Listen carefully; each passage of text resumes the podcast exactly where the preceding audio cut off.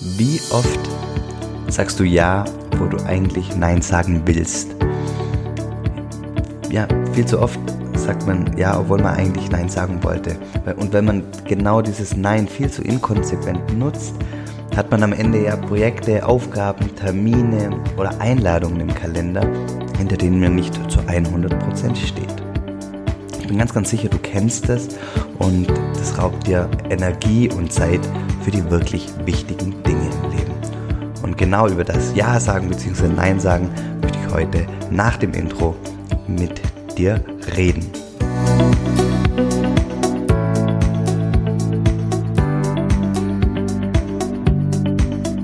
Ja, hallo und herzlich willkommen beim Familienmensch Podcast, dem Podcast, der dir dabei helfen soll, auch mal Nein zu sagen.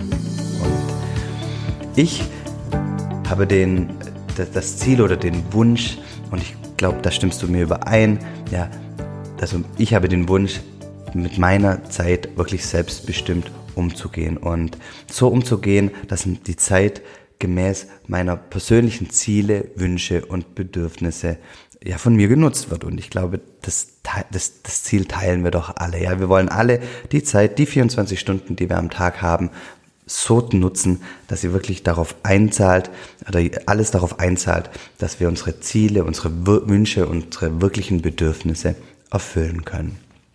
Und nichtsdestotrotz sagen wir ganz, ganz häufig Ja. Wir sagen Ja zu einem neuen Projekt oder einer neuen Geschäftsidee. Wir sagen Ja zu einer neuen Aufgabe.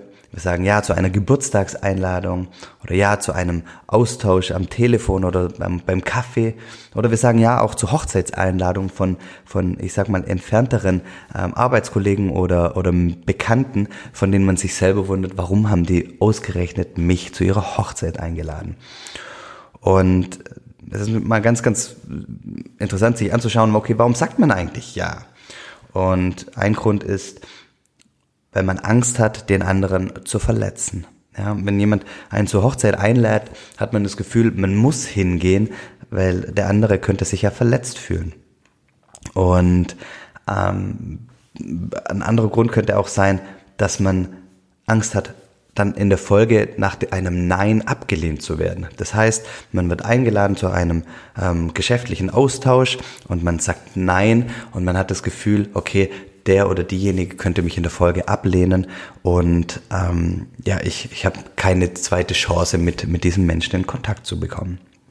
Und ähm, ein weiterer Grund ist, und der zahlt schon ein bisschen darauf, äh, oder ist ähnlich wie der, der zweite Grund, ist FOMO. Ja, ich nenne es immer FOMO, Fear of Missing Out. Also die Angst, etwas zu verpassen. Die Angst, wenn man ein neues ähm, ein, eine neue Geschäftsidee hat, diese nicht umzusetzen, dass man Angst hat, den ganz, ganz großen Wurf zu verpassen. Ja, die ganz, den ganz großen neuen, ähm, ja, die Einnahmequelle ähm, zu erschließen oder ja auch Angst, wenn man nicht zu, zu der Geburtstagsparty geht, man könnte ja was verpassen. Gute Gespräche, neue Bekannte, vielleicht sein Netzwerk erweitern, was auch immer. Ja, also FOMO, die Angst, etwas zu verpassen, ist ganz, ganz stark in uns drin. Der Punkt ist aber, warum sollten wir viel, viel häufiger das Wort Nein nutzen? Warum sollten wir viel häufiger Nein sagen?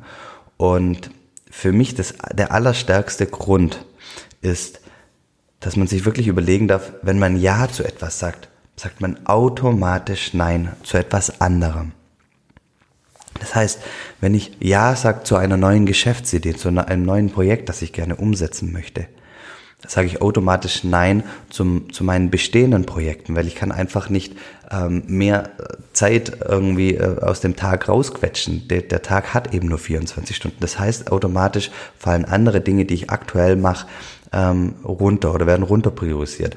Genauso, wenn ich zu einer ähm, Idee Ja sage, dann sage ich zu anderen Ideen, die da vielleicht mh, hm, auf, auf, dem, auf dem Weg liegen oder die uns auch noch bekannt sind, nein.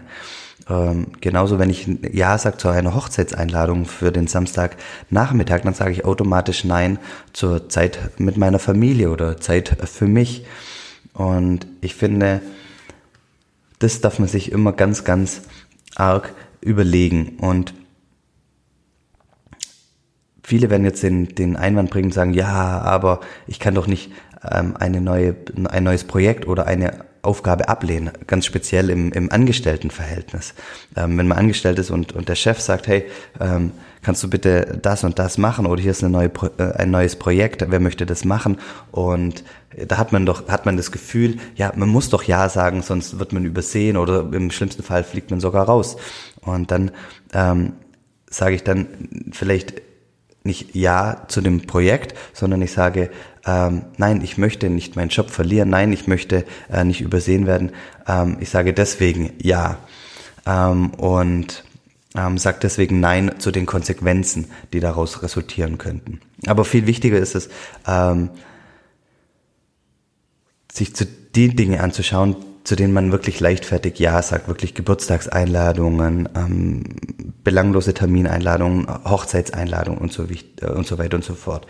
Und da ist es aber total wichtig für das Ganze zu wissen, es ist total wichtig zu wissen, was einem wirklich wichtig ist im Leben, ja. Denn nur dann kann ich sagen, okay, ähm, wenn ich Ja dazu sage, zu was sage ich eigentlich Nein in meinem Leben? Ja, was ist mir da wirklich wichtig? Was, wie möchte ich sein? Wofür möchte ich stehen?